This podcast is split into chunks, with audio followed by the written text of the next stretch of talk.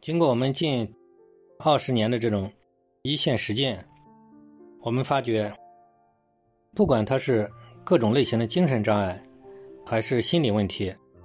还是各种严重的什么焦虑、社恐、强迫，总之，各种严重的心理烦恼，其实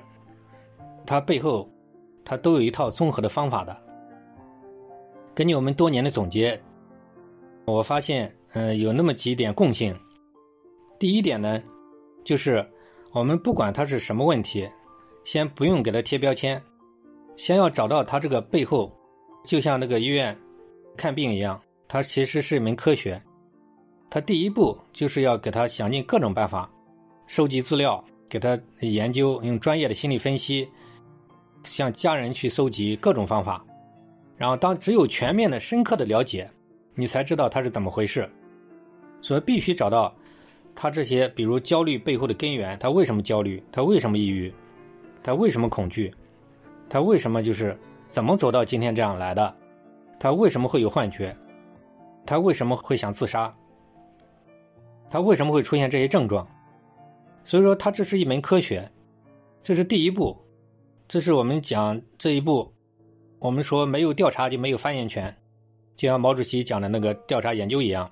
就是当你不是有针对性的。把这个人了解清楚，那么你是没办法治疗的，因为你怎么知道他到底是什么原因导致的？所以背后的原因是五花八门。那这个是真的是各种原因，有些人是学习压力导致的，有些人是呃人际关系这个不会处理，有些人是什么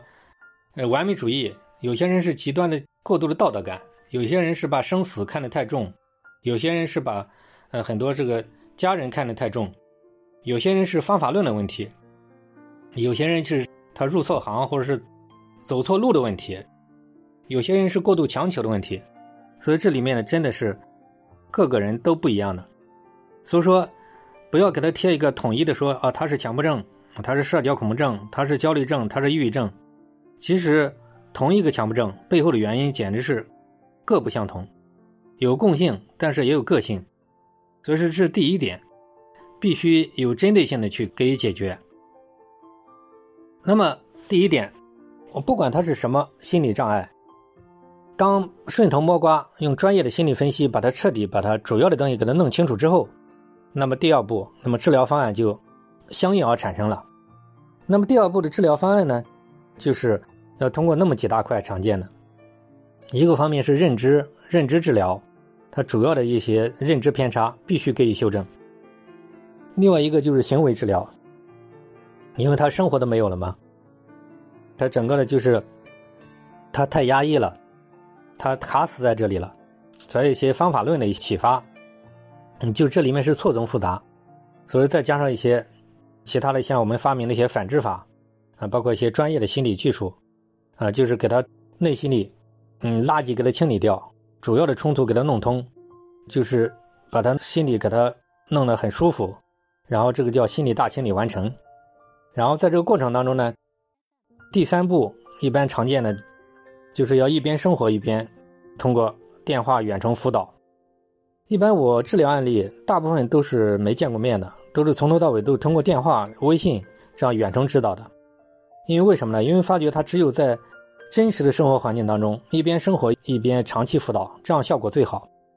就像像跳在水里游泳一样。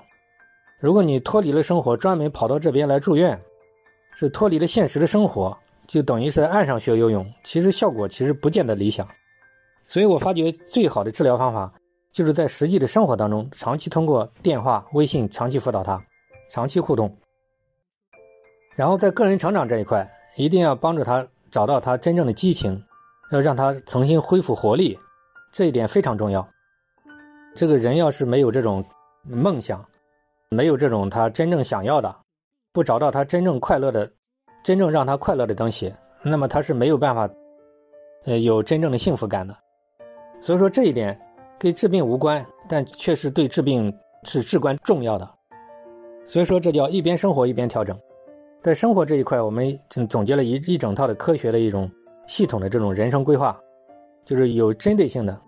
就是有个性化的，这种每一个人所所走的路。都是适合他的，呃，这样的才是真正科学的这种方法，而不是千篇一律，或者是父母认为或者什么认为是为他好，所以这个个人也就是要具体问题具体分析的，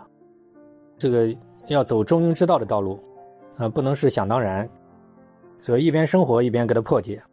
在这个生活当中还会有出现很多的卡点，所以说要一条条破解，他身上的这么多卡点，他只要。有一个包袱，一个主要的包袱不给他破解，就把他卡死在这里了，他就过不去了。他体验到的就是痛苦，就是这个病，所谓的病没好。哎，所以说这里面，呃，一边生活一边还要破解这些，包括他的一些主要的认知偏差。几乎所有的心理障碍、精神障碍，其实它都是都有这么几条主线要走的。那么一边生活一边破解，那么这些主要的卡点。不给他经年累月的破解，不给他想尽各种综合的方法给他破解，那么他是没有办法呃一步步的这个成长起来的。